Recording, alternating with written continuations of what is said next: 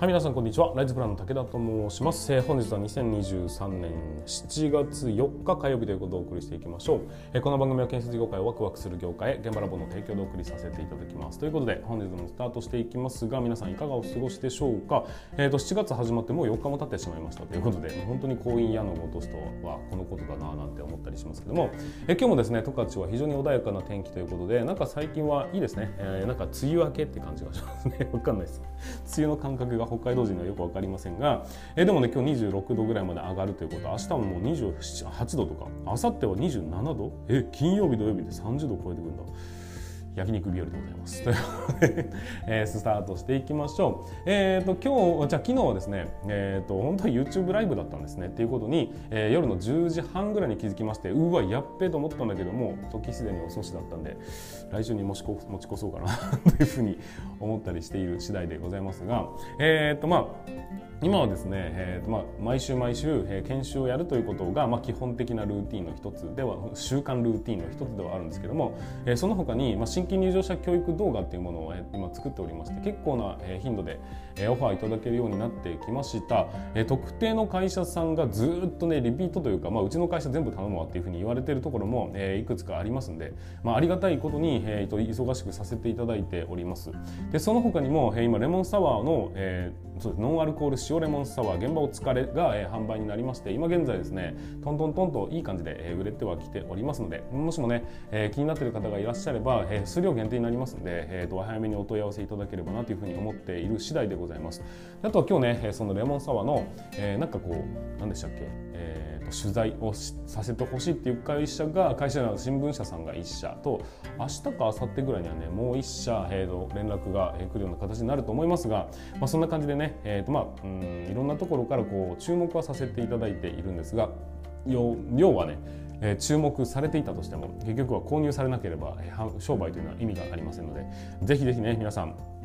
気になる方がいらっしゃれば、えー、ちょっとね、えー、1箱買ってみて配ってみてリアクションを見ていただければ嬉しいなっていうふうに思っている次第でございます。えーと、7月の15日までに、えーと、ご注文いただければご予約いただければですね7月いっぱい7月大体2627あたりには皆さんのお手元に届くというような形で、えーと今、えーなんとかなりますということで確約をいただきましたんで、えー、まあ大っぴらにね7月いっぱい届きますからねっていうことをお話しさせていただきたいと思いますそれ以降はまあ順次、えーと、注文いただいたら発送という格好になるんですけども、えー、早めにご注文いただければなというふうに思っておりますなんか8月の頭ぐらいに、えーまあ、これから暑くなるよっていう意味での現場のね安全大会があったりするっていうこともありますんで、えー、その辺にぜひ活用していただければななんて思っております。はいということで本日も、えーと、スタートしていきましょう皆さん準備の方よろしいでしょうかそれでは今日も立ち入り禁止の向こう側へ行ってみましょう。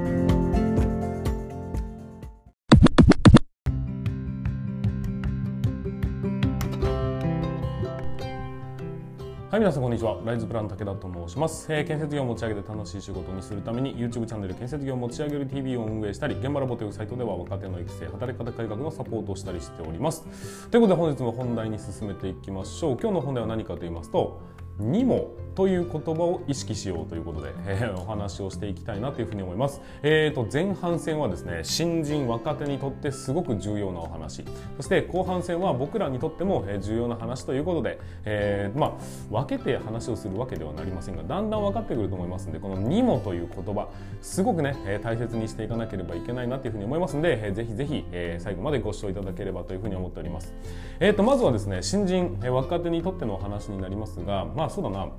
何か物を手配する時にっていうところを考えてみてほしいです、えー、これちょっと手配しとけよとかもしくはこれを段取りしとけよって言われた時にああれ必要だなっていうふうに思う場面ってあると思うんですよ。でそれをね、えーとまあ、リストとして書き出しといてで、まあ、資材屋さんに電話してこれいただけません。これちょっと持ってきてもらえませんかって話をすると思うんですよ。で僕うんとねこれ皆さんが共通するかどうかは分からないんですが、えー、僕のね、えー、経験上あの物置に必ず最後に残る、ものもしくは、えーとまあ、僕はね物置っていうものを、まあ、現場用として、まあ、ずっと借りてたんで僕のものがね眠っているそんな倉庫があったんですけども、え、その倉庫の中に延々どの現場にずっと持ち運んでいってもずっと使われずに奥に眠ってるものランキングっていうものがありましてそのランキングのですね、えー、と上位をちょっと発表したいと思います、えー、1, 位1位とか2位とかよくわかんないですけど必ず残っているものの一つが石灰。ですね、えーと、石灰っていうのはそうだな。うんと、ね、使う人も使わない人もいるんですけども土工事の時に位置を出すために使う石灰っていうのがあるんです。これはですねずっと残ってるんですよ。ですね、えー、残ってるうちにだんだんとですね硬化してきてカッチカチの石灰になって最終的に捨てられる運命という感じなんです。当然使ってる時にはその時に使いますよね。で余った場合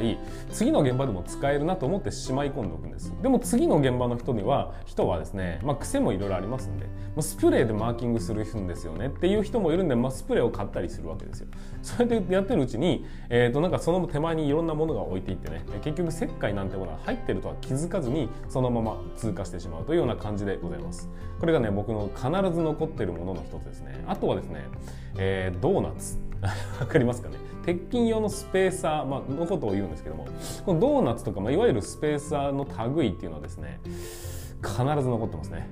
この現場以外でも多分使うかなとかまた全然余るんですよ。ちょっとちょっと余るんですよ。その余ったやつをとりあえず置いとくんです。置いといたら次の現場で使うかなって思うんですけど次の現場は次の現場でうんと別のもの、まあ、若干サイズの違うものだとどうしても用意してしまうところがあってそれをね、えー、とそのまま置きっぱなしでどんどんどんどん増えていき、えー、最終的には捨てられる運命という感じでございます。まあ、まだまだねたくさん、えー、とあるんですけどもうんとね天馬ポイントとかね そういうようなものもあると思うんです。ただし逆もあって、えーとどんなにたくさんあってもこれはね全然問題ないですっていうものってありますよね。例えば、えーと、PP 体。うんなんて呼んでるんでしょうか。土の袋。っていう言い方をするのかな？このぐらいの、まあ、白い袋なんですけど。それ、えーまあ、ゴミを入れてみたりだとか、まあ、土の袋というだけあって土を入れて、えーと、重しに使ってみたりだとかっていうようなものなんですけども。これどんだけあってもすぐなくなります。でまた必ず追加することになるんですよ。っていうぐらいいろんなものに使えるような形になりますね。あとはブルーシートとかポリロンフィルムあたりのものっていうのは養生だとかにも使えますし下に敷くってこともできますよねっていうものだったり。あとはねケーブル帯だとかっていうもの、えーまあ、いろんな言い方ありますね。インシロックっていう言い方もしますがなんかこうギュッと締めるものみたいなあと結束線とか針金類あれもいくらあってもねなくなっていきますね。っていうような感じがいたします。まあこの辺はね人それぞれだとは思いますがただこの中で共通点を見出していただければ分かると思うんですけども例えば石灰っていうものは何に使うのって言われると,、えーと土にマーキングする時にしか使わないんですよ。わかります？で、えーとまあ、ドーナツスペーサーとかは鉄筋をの何かにしか使えないんですよね。っていうような形になります。だから、えー、その時が来るまでずっと待ってるんですが、まあ、僕らもね人間なんで忘れちゃうんです、えー、時間が経つとあったことすら忘れてまた新たに購入してしまうようなことってなあるわけですよ。でもじゃあブルーシートとか、えー、土の袋みたいなものってどうなのかっていうと、えー、何かにしか使えないわけじゃないんですよ。何々どんなものにも使うことができるって話になるんです。お分かりいただけたでしょうか？今僕は「にも」っていう言葉を使ったんです「しか」っていう言葉も使ったんですが。えーと、まず何か物を手配する時皆さんがね、えーと、先輩に言われて手配をする時だとか、えーと、そのなんていうのかな？自分で考えて何か手配する時にな、うん、と数量を多分算出しますよね。どのぐらい必要なのかなと思った時に余裕を見て頼むべきものとビタビタの数量じゃなきゃ頼んじゃいけないものってあるんです。その区分けは何かっていうと結局は何々にしか使えないのかそれとも何々にも使えるものなのかっていうふうな判断をしていただければなというふうに思うんです。ガムテープとかってもう死ぬほど使う場面ありますよね。養生養生養生テープとかもね、えー、死ぬほど使う場面ってあるじゃないですか。ってことは例えば必要なものがね100個だったとしましょう。だったとしても仮に200個頼んでも誰にも何も言われないんです、まあ、どうせ後で使うしね。他のことにも使えるしね。っていうことなんです。だけど石灰と言われるものを余裕を持って頼んでみたらどうでしょうか。おそらくですけども先輩に「お前何に使うのよこんなもん」っていうふうに怒られるんじゃないでしょうか。この判断が最初のね若いうちってなかなかつきづらいんですけども結局のところそうだな最低は最低でも2つ、えーと、今使おうとして頼むものの他に用途が2つ以上出てくるもの。これに関してはある程度余裕を持って頼んでもいいよっていうのがね、えー、このお話になっていきます。まあ、その中すごく今回はね具体的な話をさせていただいてるんですが何々にしか使えないものっていうのは基本的には慎重に余るともう二度と使えないものだというふうに判断していただいてこれにしか使えないものほど、え慎重にそして何々にも使えるっていうのがポンポンと2つぐらい思い浮かぶものに関してはざっくり大雑把に頼んでも、え誰も文句言いませんよということをしっかりと理解していただければ少しね、えー、何か手配する時のまあうん歯止めになるんじゃない歯止めじゃないな、えー、判断基準になるんじゃないかなというふうに思いますんでそれをねぜひ参考にしていただければなというふうに思っております。これが新人若手にとってのニモの話なんですよ。じゃあ僕らにとってのニモって何かっていうとそれはですねスキルでございますスキルを何か手に入れようと思った時には当然ね勉強しなければいけないとか、えー、何かこうね情報を得なければいけないとか時間をかけなきゃいけない部分ってありますよね、えー、そのスキルを何かを何かを手に入れようと思った時に何々にしか使えないものなのか何々にも使えるものなのかっていうところをあるとある程度ね明確に判別しといた方がいいと思います。例えば、えー、とそうだな、えー、鉄筋を、えーと、担ぐ時なんか違うな。いいのが出てこないですけどね、えーまあ、建設業の中の現場でしか使えないものっていうスキルってありますよね。なんか鉄筋を縛るフィーンで使うその道具って、まあ、鉄筋屋さんにとってみるとめちゃくちゃこう、えー、と重要なものなのかもしれないフィーンってなんかありますよね。なんかカートリッジをカチャンとセットしてこう鉄筋を縛っていくやつあるじゃないですか。あれを、えー、との使い方を覚えたところでそれって何かに役に立ちますかっていうとその時にしか役に立つ立たない、えー、とスキルというか、まあ、能力知識になっていくわけですね。でも、えー、と一方でまあ、僕がね、えーと、副業をしている時代から考えて考えてるですがスキルを手に入れたものは何かというと例えば、えー、動画の編集スキルっていうものがあります、えー、動画の編集って、まあ、覚えようと思ったら結構ね面倒くさいんです最初はね取っかかりは。だけど、えー、覚えていくとまあ楽しくはなってくるんですけどもこの動画編集ってその時は何に使おうとしてたのかというと単純にこの YouTube に出すというその目的だけで作ってたんですが僕の頭の中ではどう考えてたのかっていうと YouTube にも使えるが他のことにだってたくさん流用できますよね。何かこう商品を説明する動画にも使えるかもしれない。現場で、えーと、新規入場者教育の動画みたいなものを作ったら楽になるよなっていうふうに、まあ、当時から考えていたわけです。そういうふうに使い道がポンポンと他にも出てくるものっていうのは何々にも使うことができるスキルっていうことになるわけですよ。例えばライティングスキルって言うとね文章を書くためのスキルだとかっていうものもこれに該当しますしよく言われるプログラミングスキルみたいなものはえそのプログラミング自体には大した価値はないんです。だけどプログラミングを使って何に使うことができるのかってその応用の幅が広ければ広いほど、まあ、広い言語であればあるほどね、えーと、たくさんの、えー、応用か応用することが可能になるのでニモが増えていくんですよ。このニモがどのぐらいあるのか、えーと、一級施工管理技師です。っていう、えー、資格を取ることに一生懸命になることによってニモはどのぐらいあるのかっていうふうに考えてみると,、えーと、自分がね本当に本気を出してやるべきものなのかなどうなのかっていうことをもしくは深く学ぶべきものなのかどうなのかっていうところが判別が、えーと、ある程度ですねできるようになるんじゃないかなっていうふうに思うんです。